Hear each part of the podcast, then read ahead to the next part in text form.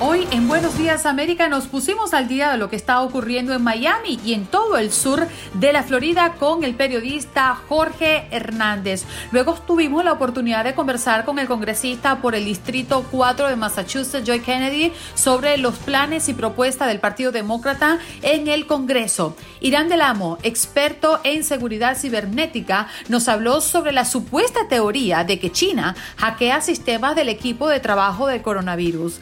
Y el destacado catedrático y estratega el doctor Chris Mejía, experto en estrategias de distribución de mercado de la Universidad MIT, nos habló sobre el reporte que dice que los precios de la canasta básica llegan a su nivel más alto en 46 años. Cerramos con broche de oro con nuestro colega Raúl Painberg, quien nos trajo la actualidad de la política acá en los Estados Unidos y también nos habló del censo.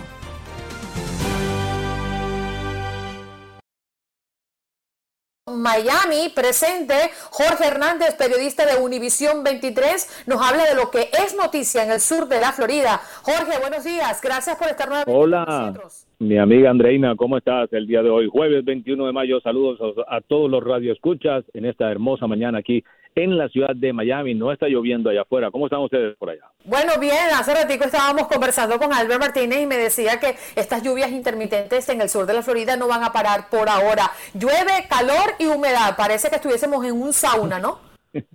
Exactamente. Está lloviendo casi todos los días, pero en las horas de la tarde. Ahorita hay un sol espectacular, Andreina. Vamos con la noticia. ¿Quieres saber lo que está pasando aquí en el sur de la Florida? Ya tú sabes que comenzó la reapertura de otras ciudades del condado Miami-Dade, incluyendo las ciudades de Miami, Hialeah, Miami Beach y Miami Gardens, que han iniciado con esta fase 1, la primera fase que permitió que abrieran este miércoles las tiendas, los centros comerciales, las oficinas, los parques, peluquerías.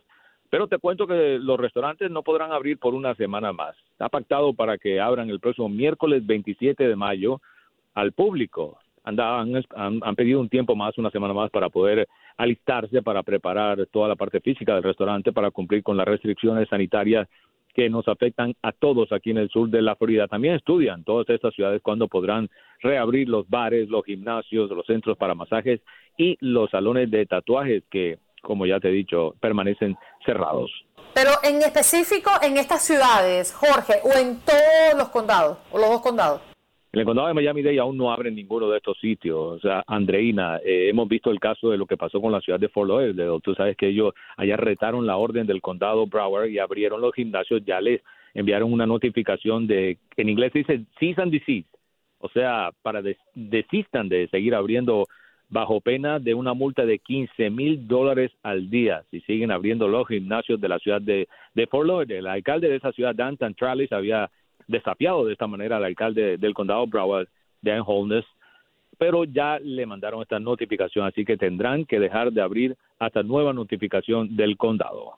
Mira, Jorge, ¿qué han dicho de las playas? Porque por ahí hay muchas personas desesperadas que necesitan el agua del mar, que necesitan solearse, que pareciera que les está faltando eh, el, el, queso en la nevera. No es mi caso, pero mucha gente pendiente de esto. Broncearse le falta broncearse porque aquí todo el mundo, tú sabes, el que les encanta estar con ese color canela. Las playas aún no reabren, eso sí te lo puedo asegurar. Hay, sin embargo, cambios en la manera en que están funcionando los negocios aquí de Miami Beach. Por ejemplo, como tú sabes, la, la, concurrida calle de Ocean Drive ha sido cerrada al público y más bien se está utilizando ese espacio para, la que, para que la gente camine, eh, perdón, la cerraron para el paso vehicular, la gente puede caminar por ese espacio, pero ahora parte de esa calle será utilizada para colocar mesas de los restaurantes. La idea que ellos aumenten en estos momentos las ventas, ya que hay una hay una ordenanza para que mantengan solamente cierto porcentaje abierto al público, también con la separación normal de seis pies. Entonces ahora se van a abrir aquí en Miami Beach, al igual que por Lauderdale. Te debo comentar que también en el área de la Sola Boulevard han habilitado zonas para que las mesas se puedan colocar ahí, sobre todo los cafés y restaurantes, y puedan aumentar un poquito sus ventas, porque muchos de ellos, como sabes, han sufrido por estos dos meses sin abrir. Y con esta y con estas metas o, con estas restricciones que le han puesto de tan solo el 50% o el 25%, muchos dicen que no van a poder sobrevivir. Entonces, una, una manera de ayudarlos. Eso es lo que está pasando en las playas. Las playas no están cerradas, la zona de Ocean Drive va a estar abierta la parte vehicular va a estar cerrada, pero se va a abrir para que los restaurantes puedan colocar ahí mesas y puedan aumentar un poquito más sus ventas. Bueno, Jorge, gracias por estar con nosotros. Esto es lo que está pasando en el sur de la Florida. Un abrazo. Te vemos en edición Digital Miami. Claro que sí, mi amiga Andreina, que tengas un excelente día y saludos a todos tus radioescuchas. Feliz día. Seguro. Feliz día. Jorge Hernández, periodista de Univisión 23.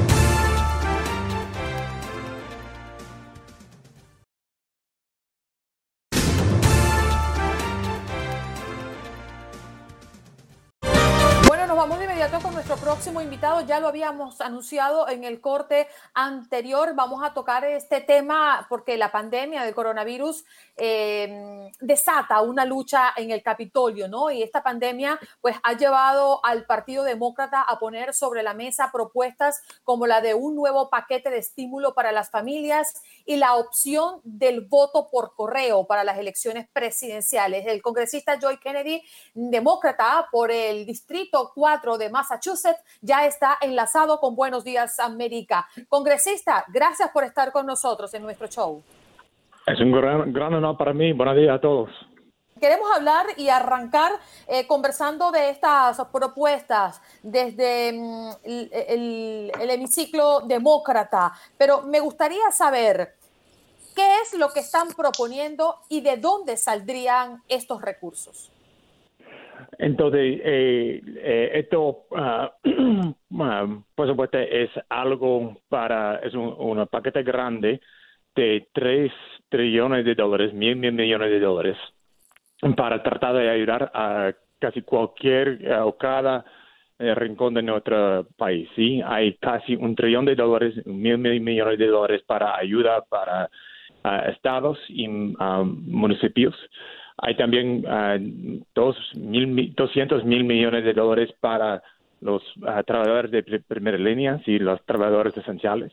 También hay 75 mil millones de dólares para eh, aumentar nuestras capacidades de ah, hacer nuestros análisis, las pruebas que, que van a ser necesarias para, para asegurar que el virus no todavía está eh, eh, infectando más personas. Entonces, y también hay eh, muchos mil millones de dólares para aumentar el pago directo para las familias que todavía tienen muchos obstáculos y retos para tratar de, sobrevivir por esta crisis. Entonces, es un paquete sumamente importante.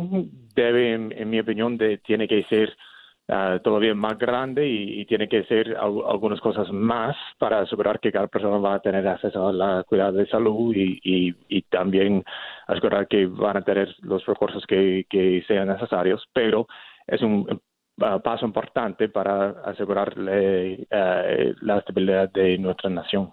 Congresista Kennedy, pero ¿usted cree que hay la voluntad política para pasar esta serie de iniciativas? ¿Logran ponerse de acuerdo entre republicanos y demócratas en un momento en el que el país parece estar tan polarizado, tan dividido? Tiene que ser.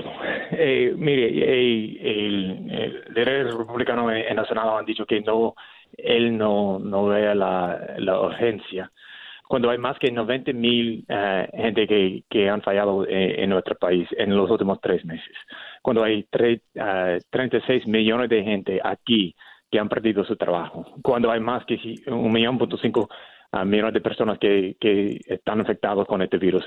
¿Cómo que no hay ninguna urgencia? La urgencia es en cada casa y cada hogar en nuestro país.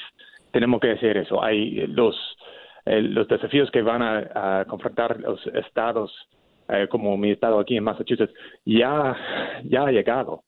Entonces, como es que el, Congreso, los republicanos y los demócratas, uh, están más o menos, eran más o menos unificados para aprobar los últimos paquetes de, rescate, de, eh, de ayuda, debe ser lo mismo uh, compromiso para llegar a un acuerdo eh, en esa eh, próxima ronda aquí. Si destinamos este paquete gordo, congresista, a esta segunda ayuda, ¿qué se dejaría de hacer? Eh, entonces, mire, para mí es Uh, los republicanos en el Senado tienen que otra vez eh, ver a, nuestra, a la urgencia, a las necesidades que hay en nuestro uh, país y también con el, el paquete que ya aprobamos como hace una semana. Y uh, pienso que van a averiguar que hay algunos, si ellos no están de acuerdo con cada, cada cosa que, que ah, pusimos en este paquete que debe ser por el primer paso eh, algo de para iniciar una negociación. Y como yo dije que como tres, trillones, trillones de dólares mil mil millones de dólares eso es algo grande, pero también eh, necesario para ayudar nuestros hospitales, nuestros médicos, nuestras clínicas, para asegurar que, que este virus no... Me voy a disculpar porque yo no sé si es que no establecí bien la pregunta, pero la pregunta está basada en que si este dinero finalmente se aprueba para esta segunda ayuda, ¿qué se estaría dejando de hacer con lo que se suponía estaría destinado este dinero previamente? Entonces, eh, quizá yo no entiendo bien, pero eh, tenemos que, eh, ese dinero va a ser sumamente importante para tratar de ayudar nuestro, los, los desafíos que tenemos, ¿sí? Es, el, dinero va a dar, va a ser directamente a nuestras personas que, que necesitan la, la ayuda y para asegurar que podemos pasar por esa crisis lo más rápido que sea posible. ¿Me entiende o no? Sí, congresista. Pero ¿de dónde saldrían los dineros? Es decir, en este momento sacar ese dinero es bastante importante y la gente lo está necesitando, pero ¿de dónde saldrían esos recursos? Hay que retirarlos de algún fondo, de alguna otra actividad que tenga que ser suspendida para poder continuar con estas ayudas. Claro, mire, eh, entonces, disculpe, pero eh, ese dinero va, el, el, fuente de dinero es el gobierno federal, es decir, que uh, es nuestro país. Sí, y esto tiene que ser algo, prestado de nuestro futuro. Y, mire, yo tengo algunas ah, preocupaciones sobre nuestra duela y todo, pero la preocupación más grande en, en ese momento es que el daño que va a suceder si no hacemos algo grande y urgente ahora, el daño que va a suceder, que va a ocurrir ah, por el, el atraso de y el daño de, a nuestra economía va a ser mucho más grave en el plazo corto y también en el plazo largo. Entonces, eh, en ese momento tenemos que hacer algo eh, importante, grande y inmediato para tratar de asegurar que, que esa crisis no, no sea más, grave. Bueno, congresista, vamos a avanzar con otras ideas para darle curso a la entrevista, ya que tenemos otras inquietudes, además de esta, el voto por correo. A mí me gustaría que nos aclarara algo y le aclarara a la audiencia. Hoy por hoy existe esta opción de voto por correo para todos o está clasificada para ciertos sectores.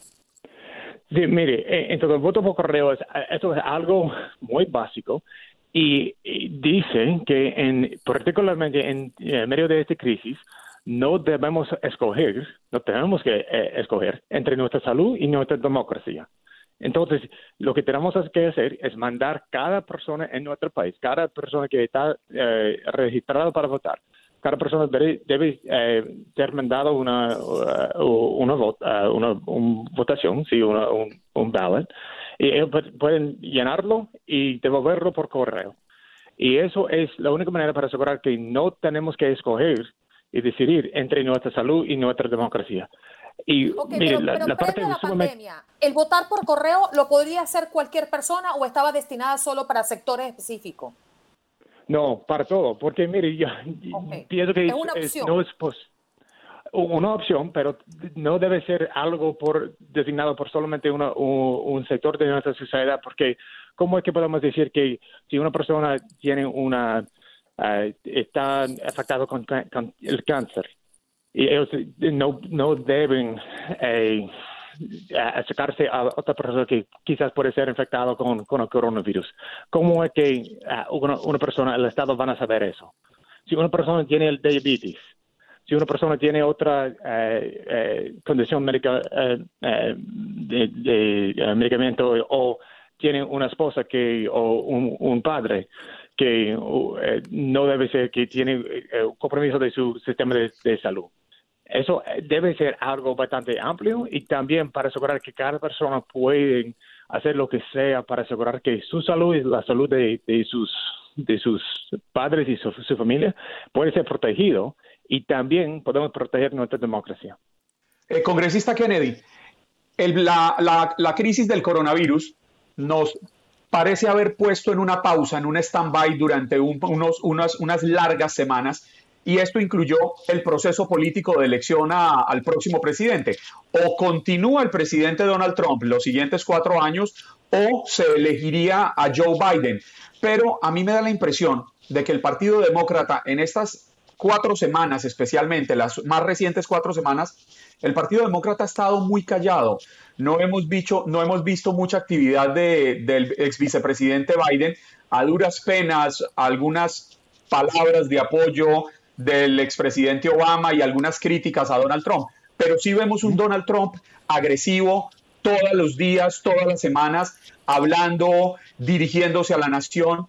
¿Es una estrategia o están esperando a que pase un poco la marea del coronavirus? mire, esto es algo, eh, la realidad de ese momento es algo muy difícil para, sí, es la realidad de este momento es muy difícil para uh, montar una campaña, sí. Eh, yo estoy hablando con ustedes con mi eh, en mi tercer piso aquí en mi casa. es, un momento difícil para acercarse a a la gente por aquí en Massachusetts o alrededor del mundo de nuestro país para decirles exactamente cómo es, cómo están los, uh, cómo son los uh, asuntos en esta campaña y cómo es que podemos tratar de acercarnos a la, a, a la gente cuando no puede viajar, no puede hacer sus, sus uh, paradas de, de, campaña.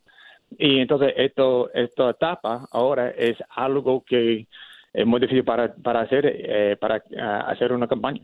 Pero yo sé que también con 300, con, digo, 900 personas que uh, muertos, con, uh, digo, uh, 90 mil personas muertos, con un, millón punto cinco millones de, de, gente que, que están infectados. Yo eh, estoy cierto que parte de esa elección va a ser una, una decisión sobre la capacidad y habilidad de, eh, de, ese presidente para proteger nuestra nación con el, de, coronavirus. Y también hay dos estudios de, uh, que están publicados, que fue hoy o, ayer, uh, que dijo que habían como 55 mil personas que podrían haber sobrevivido si el gobierno actuó más rápido. Eh, y, uh, y puso algunas de las restricciones de, de movimiento más rápido. Pero esto es algo que el gobierno no, eh, de, Donald Trump no quisiera hacer. Y también, y por eso estamos viendo los, las consecuencias de esto. Congresista, nos quedan segundos apenas, pero el Senado de los Estados Unidos analiza la votación remota eh, para tomar decisiones, ¿no? Al señalar eh, con pros y con contras eh, en un memorando de los legisladores el estudio de la aplicación de un sistema como una solución para la votación en el Congreso. ¿Esto cómo va? Sí, uh, no hemos eh, hecho uh, una, una voto de eso todavía, pero pienso que en la semana que entra vamos a, a empezarla y es algo para, uh, para hacer algunos compromisos para las personas que quizás no pueden viajar o tienen algunos ah, asuntos con su salud que no pueden hacer, uh, estar en Washington por su paso por Buenos Días América. Discúlpenme, pero el tiempo se agotó. Muchas Está gracias bien. por estar Gracias a ustedes. Hasta luego. Estábamos conversando con el congresista Joe Kennedy, demócrata por el Distrito 4 de Massachusetts. Volvemos en unos minutitos nada más. ¿eh?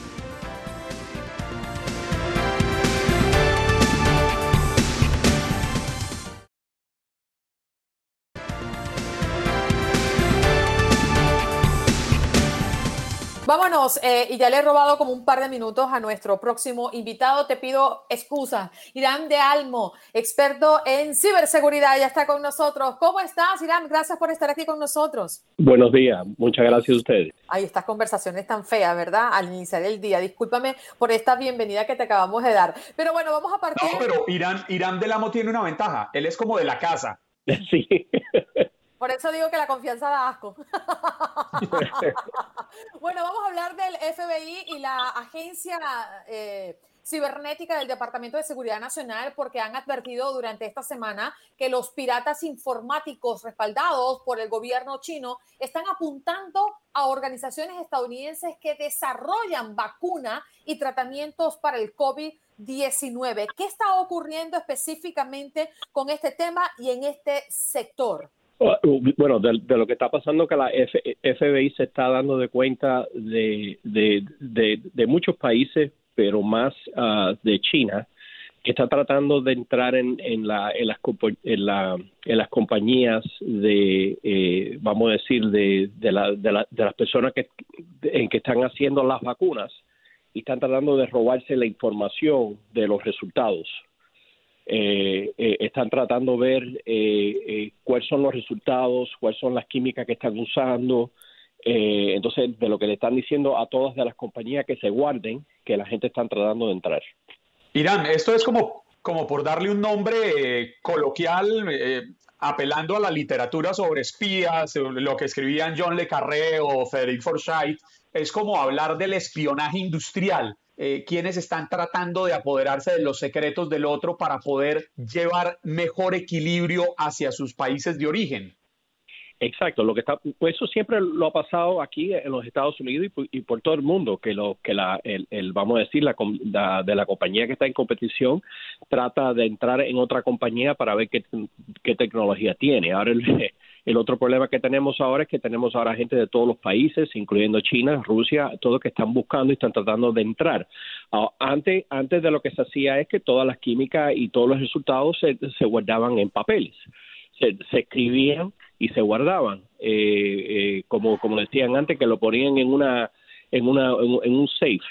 Pero ahora en tecnología todo está ahora todo en una eh, vamos a decir en un cloud. Entonces ahora todo el mundo tiene acceso a toda esa información. Mm.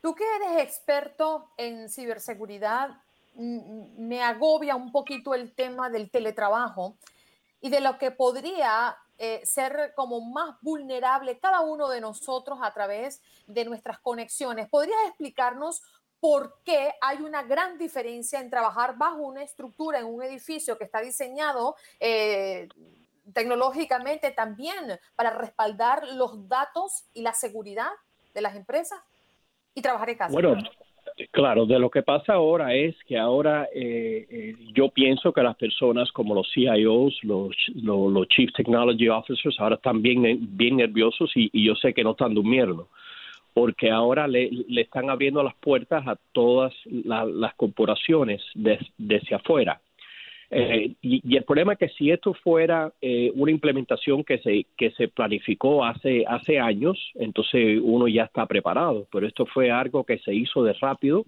mandaron a todo el mundo para las casas y le dijeron, mira la computadora, entra desde afuera. En muchas compañías ellos no dejaban entrar de afuera porque el, la, la, el, sistema de ellos no está preparado para, para esto. Entonces, Ahora de lo que tienes, ahora de lo que estamos viendo, de lo que estamos viendo ahora en seis meses o en un año, el año que viene, que van a haber mucha infiltración, porque la gente está entrando de, desde afuera. Entonces ahora yo no tengo que entrar a una compañía, ahora yo nomás que tengo que buscar uno de los empleados, entrar en su computadora y ya estoy ya adentro. es, mucho más fácil ahora de robar información que lo que era antes. Es como, decir, es como decir, eh, Perdón, siga, siga. Eh, ah, no, vamos a decir, es como decir, usted tiene una casa y usted tiene una entrada por la, por, por, por la puerta adelante que tiene llave. Ahora lo que ha pasado es, imagínese ahora esa casa con todas las ventanas abiertas. Entiendo. Irán, este tema de los, de los espías y de los hackers eh, genera algo de morbo entre las personas, o sea, es interesante saber cómo opera. Y a mí siempre me ha llamado la atención, el ser hacker, el ser un buen hacker, ¿eso da plata, da dinero? Bueno, hay dos tipos de hacker. Está el hacker, que es el hacker que lo hace para, se motivita, vamos a decir, es motivation para la persona eh, que pueda y después decirle a todo el mundo, ah, mira, entré a la NASA, entré al gobierno, fui yo el que lo hice. Pero entonces está el otro hacker, que es, que es el que se esconde, que es, que es el que hace por el dinero es en que entran las cuentas bancarias, se roban el dinero, hacen wire transfers, eso está, eso está pasando ahora mucho, que están entrando en las cuentas bancarias y se están haciendo un wire transfers a ellos mismos. eh, y los wire transfers ahora pueden hacer. Yo tengo un cliente que estuvimos trabajando en un caso ahora que, se, que le hicieron un wire transfer de 1.6 millones de dólares. Entonces, e, eso es lo que está pasando ahora mucho, es que están tratando de entrar a las cuentas bancarias. Ahora con el stimulus check, ahora con lo que está pasando con el IRS, ahora que están dando eh, el dinero eh, sobre los debit cards, el fraude va, va yo creo que va, va a disparar un mil por ciento porque mm. están atacando, y ya lo han dicho ya, están atacando ahora los, a los stimulus checks. Mm. Irán, fíjate que hace pocos minutos conversábamos con, con, Andrea y con Juan Carlos, que trajo a la mesa el tema del consumo a través de mm, el Internet, las compras que se han hecho eh, múltiples para nosotros que estamos en casa. ¿Cuál es la mejor recomendación que tú das? Porque la mayoría de las páginas donde entramos hasta a veces solo para información, nos pide un registro y tenemos que dejar al menos nuestro correo electrónico. Y para seguramente aplicaciones que quizás queremos probar en periodos de prueba, que nos dan un mes gratis, pero tienes que meter tu tarjeta de crédito para que cuando ese mes pase, plan, te echen machetazo. Eh, ¿Qué nos puedes eh, tú recomendar en medio de este mar de, datos y de solicitudes de información confidencial al final del cabo. Claro, bueno, la, de la recomendación que le estamos dando a, todos los clientes es que nunca usen su, su, su, tarjeta bancaria de la, de la que le dicen el ATM card. Eso nunca, nunca, y lo pueden usar en el Internet, exacto. Nunca lo, lo, lo puede usar. Lo que la recomendación que nosotros damos es que, que, nosotros decimos, usted crea una cuenta de correo, un Gmail, un Hotmail account y use esa cuenta para hacer todas sus compras. Que, por ahora es bien fácil en crear de, la, de, las cuentas esas. Otra, otra cosa que tienen que hacer es que dediquen una tarjeta de crédito dedicada a, todas las compras. Quiere decir que todas las compras que, usted hace con la tarjeta de crédito ese y con el correo ese. Nunca mande ningún tipo de, de información por el Internet como el Social Security, eh, eh, vamos a decir, su fecha de nacimiento, eso no es necesario. Entonces, si le piden, que casi siempre lo que está pasando ahora mucho es, es un ataque que se llama el phishing attack, es que le mandan un correo de donde usted compró, vamos a decir, de Amazon, y le dice, mira, esta compra no pasó, necesito que le hagas el clic aquí. Cuando usted le da el clic ahí, le está pidiendo su usuario y contraseña. Y lo que oh pasa es que ya le dieron ya a la, a la gente ya su usuario y contraseña. Entonces ellos entran a Amazon y ellos hacen sus compras y se los hacen el, el delivery. O sea, no atender a correos que lleguen, sino más bien irse directamente a la aplicación y hacer lo que tengan que hacer. Exacto. Nunca, nunca, nunca en ningún correo que le, que le manden, como si es válido o no es válido, siempre vaya a la página y usted entre por, por, por, la página central. Nunca haga ningún clic en ningún correo que le manden. Óigame, Andreina. ¿Usted ha visto películas de James Bond? Sí. ¿Sabe quién es Q? ¿Lo eh, recuerda? No. Bueno, Q es el personaje este ficticio de las películas eh, de James Bond y se supone que es el que desarrolla todos los gadgets, todos estos jugueticos que usa James Bond. Le digo esto porque usted tiene que ir un día de estos a la oficina de Irán del Amo. Entrar a donde queda la oficina de él es como entrar usted a la sala de Q. Usted encuentra las gafas con la cámara, el reloj espía, el lapicero espía, la USB que yo no sé qué, la hice más. Y es, es un verdadero paraíso para quienes les guste esa serie de jugueticos y vean películas de espías. No estoy equivocado, ¿cierto, Irán? No puedo decir comentario. El consumo total. Esos, esos consejos que está dando Irán del Amo son los que hay que escuchar porque él sabe de lo que habla. Yo he tenido la oportunidad de entrevistarlo en el pasado para, para el noticiero Univisión y, y para aquí ahora. Y de verdad que es una persona muy preparada y tiene mucho conocimiento en todo lo que tiene que ver con, con, la ciencia forense digital, con todo esto de investigaciones, de tecnología. Es, es un experto. Muchas gracias. Muchas gracias. Gracias, Irán, por estar con nosotros. Yo no sé si te molestaría que a futuro nosotros podamos presentarte como Irán del Amo 007. Gracias. Andreina, cuidado porque Irán del Amo 007 puede buscar una bella mujer que lo acompañe como hace James Bond en la película y de pronto le toca a usted. No, no, no. Ya yo tengo mi 007. Irán, muchísimas gracias. Un abrazo. Muchísimas gracias a ustedes. Buenos días.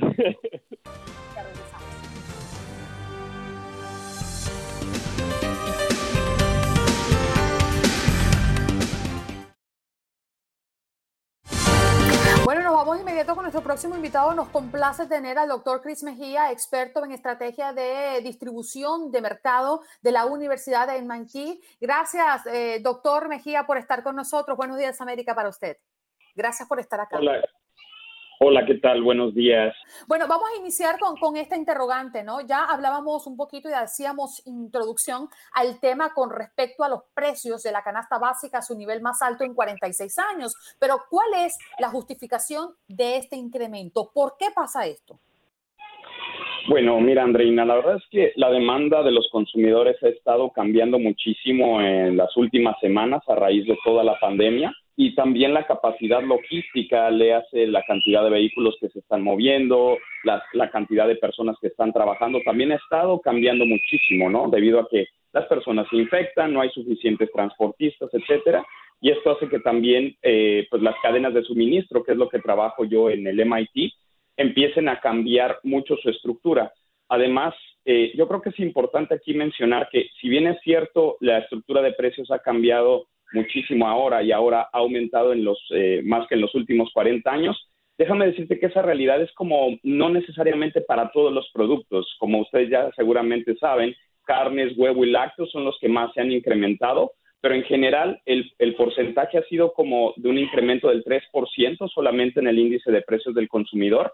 Y, pero en realidad para los gastos del consumidor solamente se aumentó en 0.5%, lo cual hay que ver también como eh, el todo, ¿no? Y ha permitido como que haya una, un posible, una posible compensación. Claro que como lo que comemos a diario y con lo que tenemos mayor contacto el día de hoy es con la comida que comemos y, lo que mercamos o compramos, eh, nos, nos, llama más la atención y nos preocupa, ¿no?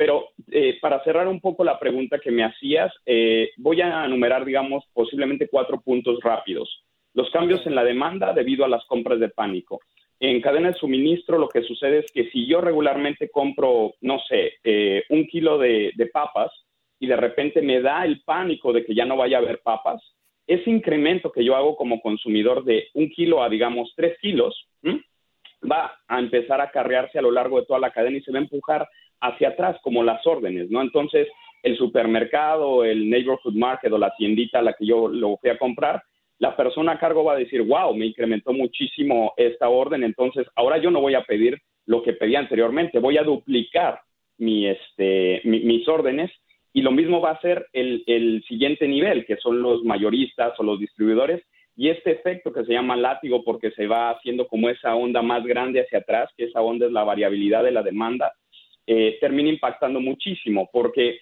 eh, la manera en la que están configuradas las cadenas de suministro es para empujar los inventarios a partir de esas órdenes que llegan a cada uno de los puntos como los mayoristas, los, em, los distribuidores, las plantas y por lo tanto la producción se ve afectada, los costos también. Y eh, debido a que las cadenas también han sido poco, poco flexibles, te diría yo, porque hay mucha comida, eso quiero enfatizarlo. Mucha gente me pregunta, ¿nos vamos a morir de hambre? No, la verdad es que no. Hay mucha comida, pero el hecho de que las cadenas están configuradas para que se empuje esa comida eh, y se tenga en diferentes bodegas hace que no la podamos ver. Pero si yo me pudiera poner enfrente de cualquier persona, le diría, usted no se preocupe, regrese en un par de días y va a ver que va a encontrar el producto que usted está buscando, ¿no? Em, y simplemente como para cerrar, eh, eh, la oscilación de precios se da también mucho por esto que hemos visto por ahí con las pérdidas de productos, que se está tirando mucha comida, eh, incluso muchos de los, eh, las frutas y vegetales, al no ser recogidas por alguien, se están teniendo que volver a enterrar para utilizarlas como un tipo de abono orgánico. Y eso también representa costos que alguien tiene que pagar. El hecho de que no hay suficiente gente en las procesadoras y empaquetadoras también alguien lo tiene que, que asumir y en ese caso somos todos nosotros, ¿no? Cris, la pregunta que se está haciendo hoy todo el mundo, estemos claros, no podemos hacer nada contra el alza de precios, es inevitable, usted expone los factores, pero la pregunta que todo el mundo se hace en medio de esta crisis es, ¿los precios volverán al punto en el que estaban antes de la pandemia o tendremos que acostumbrarnos a estos valores, a estos costos elevados? Mira, la verdad es que estamos viviendo momentos difíciles de predecir, eh, pero si yo eh, te pudiera decir algo con base en mi formación académica, te diría que los precios se van a reajustar. No quiere decir que van a continuar inflándose, pero sí van a llegar a un nuevo punto. No puedo asegurar que va a ser el mismo costo al que estábamos acostumbrados, eh, porque va a tener mucho que ver con la escasez que en algunos momentos vamos a vivir de algunos artículos, no quiere decir que de todos y ahorita voy a dar un consejo a, partir de eso, pero no quiere decir que van a continuar inflándose. Yo sí invitaría a los radioescuchas a tranquilizarse, no quiere decir que esto va a continuar, porque al final de cuentas yo creo que todos los retailers y las empresas de consumo masivo están haciendo un esfuerzo muy grande para empezar a empujar esos inventarios de los que te hablaba y hacer llegar todos estos productos a nuestra boca. Es decir, que las cadenas se están reajustando y como se da ese proceso de oferta y demanda, los precios ahorita están oscilando, pero van a llegar a un nuevo punto de equilibrio. Ok, pero nos están indicando que ese nuevo punto de equilibrio difícilmente llegue a ser el que inicialmente tenía antes de la pandemia. Entonces yo me pregunto, si todo en el momento en que llegue la normalidad, ¿por qué los precios no van a llegar a la normalidad? ¿Se están aprovechando de un mercado que finalmente, o unos consumidores que finalmente pagaron por un precio más costoso, más elevado? ¿Cómo debemos leer esto? Eh, en realidad yo lo leería a partir de todo, todo el ruido, digamos, y los cambios o la variación que metimos dentro de la cadena. Es eh, paradójico, pero todo lo que empezamos a hacer con compras de pánico en un inicio, ahora está entorpeciendo la labor logística. Entonces esto en realidad es una consecuencia de esos ajustes de cantidades que te conté y hay que esperar a ver cómo se reajusta ahora toda la cadena para ver cuál va a ser el nuevo precio. Sí, en realidad no es de que se esté tomando ventaja y se da como un juego entre escasez, empujar estos eh, productos que están en diferentes partes de, la cadena a lo largo del país. Em, pero también yo creo que ha sido una consecuencia de lo que te digo, las compras de pánico. Yo creo que aquí lo que podemos empezar a hacer también como para dar solución es sacrificar un poquito la variedad de productos que regularmente compramos, ¿no? Eh, yo le invitaría a todos a apostar más por un surtido limitado, eh, como en una entrevista también en Univision hace poco mencionaba, si usted compra dos tipos de salchichas, dos tipos de panes, eh, yo invitaría a que se limitaran a uno, ¿no? Uno que sea ampliamente funcional para su casa, apostar por productos básicos y de amplia disponibilidad, consumir más local, y me refiero local, ir al neighborhood market o la tiendita, eh, comprar también productos locales de granja, apostar más por este tipo de, cosas, ¿no? Eh, porque si continuamos em, eh, manteniendo los mismos patrones de compra, la, verdad es que las, los precios van a seguir como oscilando, no quiere decir que van a seguir aumentando, pero llegar a ese punto de equilibrio va a tomar mayor tiempo. Ah, pero doctor, fíjese, hay un sector que ha causado mucha preocupación por el tema de los eh, contagios entre los empleados y tiene que ver con el sector de carnes. ¿Es real la mm, presunción de que podríamos estar hablando de una escasez severa o esto no va a ocurrir? Mira, yo lo que te podría decir es de que sí hay una dependencia muy grande en Estados Unidos de estas plantas procesadoras y empaquetadoras pero de ahí a que hay una escasez, yo lo dudo mucho, porque em, de entrada ya estas empresas están haciendo o tomando eh, medidas adecuadas, pero lo más importante es de que si vemos qué está sucediendo, aquí estamos centrándonos en la producción doméstica, la que es dentro de Estados Unidos.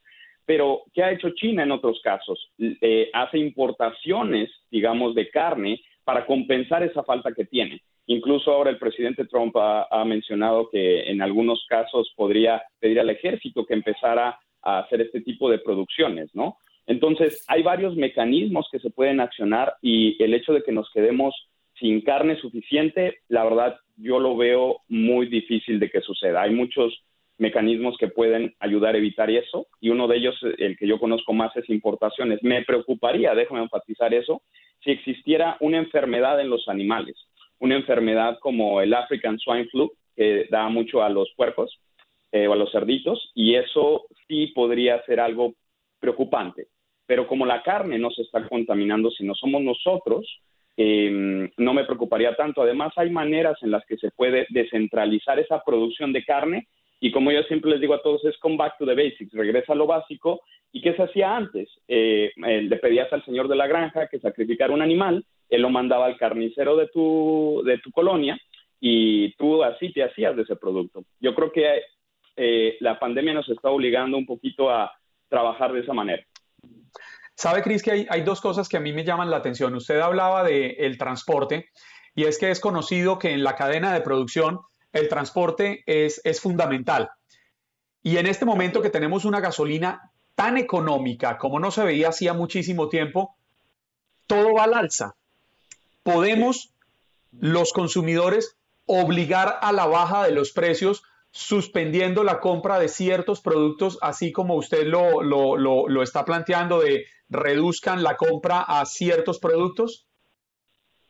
Mira, en realidad yo creo que se podría ayudar a controlar el precio, pero eh, realmente yo no mandaría el mensaje de cancelar como la compra de ciertos productos. En realidad, si tú piensas cuando vamos al supermercado o a cualquier retailer, tenemos una variedad muy grande de productos, ¿no? Pero las cadenas de suministro empiezan a sufrir cuando tienes una variedad más grande. Si tú te centraras o te especializaras en un solo tipo de pan dentro de una categoría que no hubiera de multigrano, que no hubiera de este, del blanco, que no hubiera de del integral, por ejemplo, sino solamente uno, las cadenas serían mucho más flexibles y más rápidas. Eh, yo creo que eso sí ayudaría a manejar más rápido las cadenas, ¿no? Y dar, ayudar a bajar un poco los precios. Doctor Cris, ah, valoramos enormemente que nos haya acompañado el día de hoy. Espero que sea mm, de muchas veces que tenga el paso por aquí por Buenos Días América. Claro que sí. Muchísimas gracias, Andreina, y feliz jueves a ti y a, tu, a su radio escuchas. Gracias. Por ahí respondió el más chiquito de la casa, ¿eh? Doctor Chris Mejía, experto en estrategia de distribución de mercado de la Universidad de la MIT. Ya regresamos.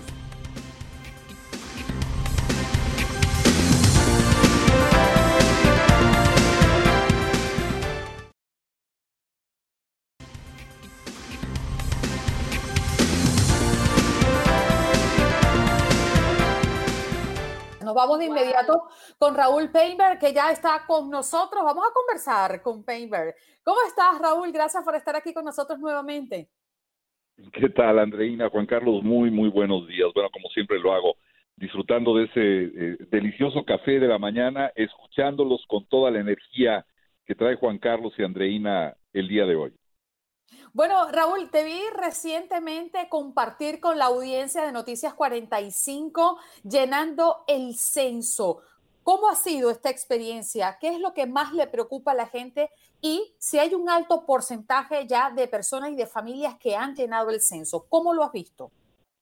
Bueno, definitivamente, Andreina, es un proceso muy, muy importante. Yo creo que muchas veces lo menospreciamos, no sé qué pienses, porque sobre todo nuestra comunidad eh, hispana, eh, y en muchos sentidos también la comunidad afroamericana desdeñan esta gran oportunidad que tenemos de hacernos contar, es decir, de responder a preguntas muy sencillas y muy simples de este censo 2020 que van a determinar, sobre todo en momentos como el que estamos viviendo, en el mediano y largo plazo, los recursos que van a asignar a nuestras comunidades. Y muchas veces no somos conscientes de eso, no le damos la importancia de vida. Pero mira, si en medio de la pandemia, los estaba escuchando hace un momento, estamos preocupados por eh, temas como la inflación, por ejemplo, por temas tan delicados eh, como el desempleo, que debo decirte que el día de hoy, de acuerdo al Departamento del Trabajo de los Estados Unidos, llega ya casi a los 39 millones de desempleados en el país por esta pandemia que ha afectado a negocios que ha tenido que cerrar eh, sus puertas desde hace eh, dos meses. Eh, y la preocupación por la falta de dinero en los gobiernos locales no nos motiva a participar para el futuro de nuestras familias, de nuestros hijos, de nuestras comunidades. En este censo que lo que hace es distribuir recursos, pues difícilmente algo podrá lograrlo.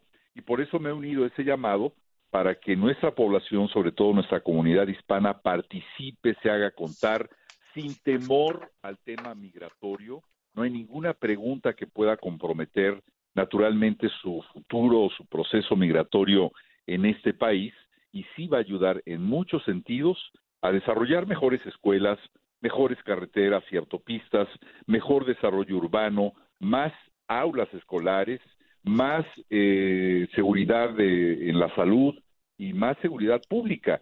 Entonces es un ganar-ganar si nos damos a la tarea de entrar desde nuestra casa, ahora que muchos no saben qué hacer con, con el tiempo que tienen por la pandemia, entrar al Internet y en menos de cinco minutos tener llenado un cuestionario que, una vez más, para mí representa una obligación eh, ciudadana muy importante.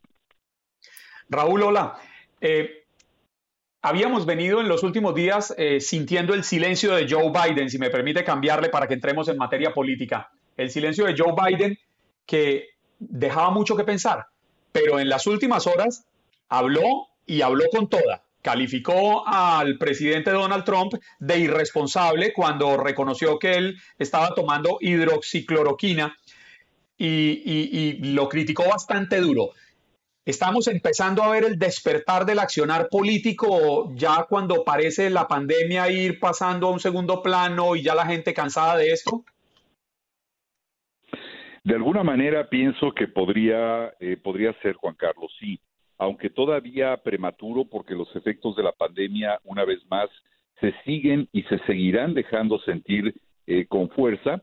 Incluso podríamos decir, como lo platicamos la vez anterior, que podría ser un elemento muy importante para el futuro político de este país, es decir, para la clase política que hoy en día tiene la responsabilidad de manejar esta crisis eh, de salud eh, que nos afecta naturalmente para los términos políticos y electorales en los Estados Unidos. Pero mira, hay algo que me llama mucho la atención y que tiene que ver con el más reciente estudio del Centro de, Estudios Hispanos Pew, y es que quienes se enteran de las novedades del virus a través del presidente Trump y de su equipo especial eh, formado entre otros por el doctor Anthony Fauci, representan el 16% de los estadounidenses mayores de edad. Aquí simplemente hago referencia porque bien se dice que todo es según el color del cristal con que se mira.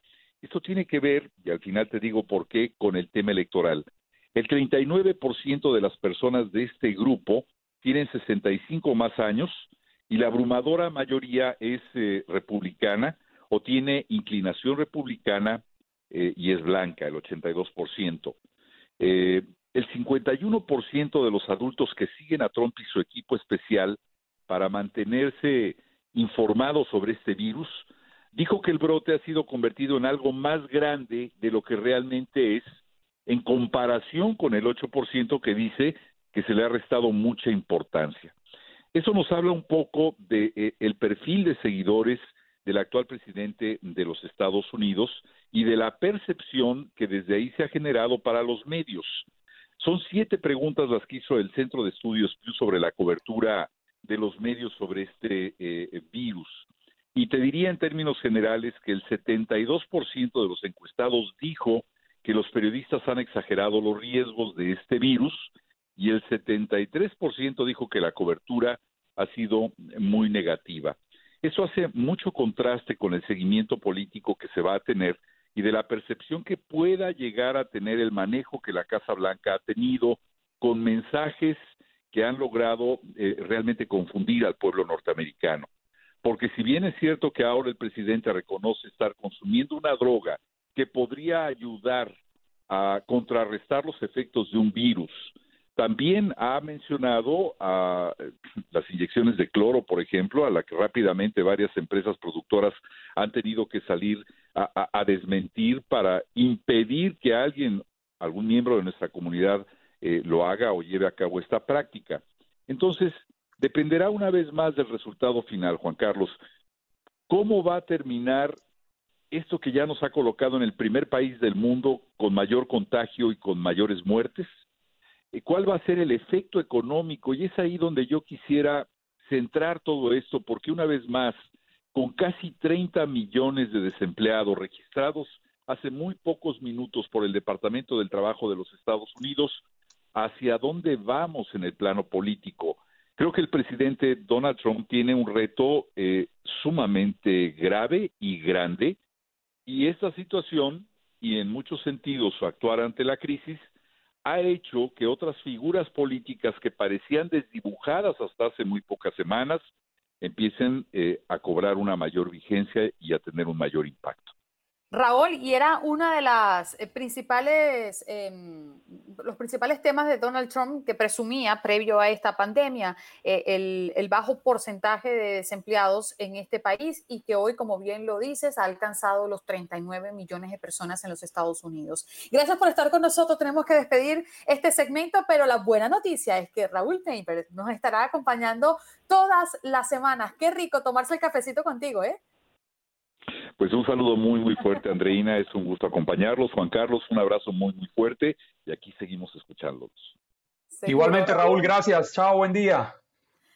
Raúl Painberg, pues eh, periodista de Univisión, que hoy nos trajo esta visión, cómo ve el plano eh, eh, político en este año electoral. La pregunta del día, vámonos con las llamadas al regreso. ¿Usted está de acuerdo con que el deporte regrese?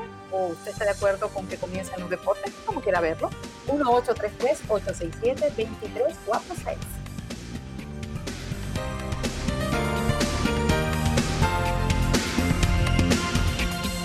Has escuchado el podcast de Buenos Días América. Gracias por preferirnos y no olvides compartirlo.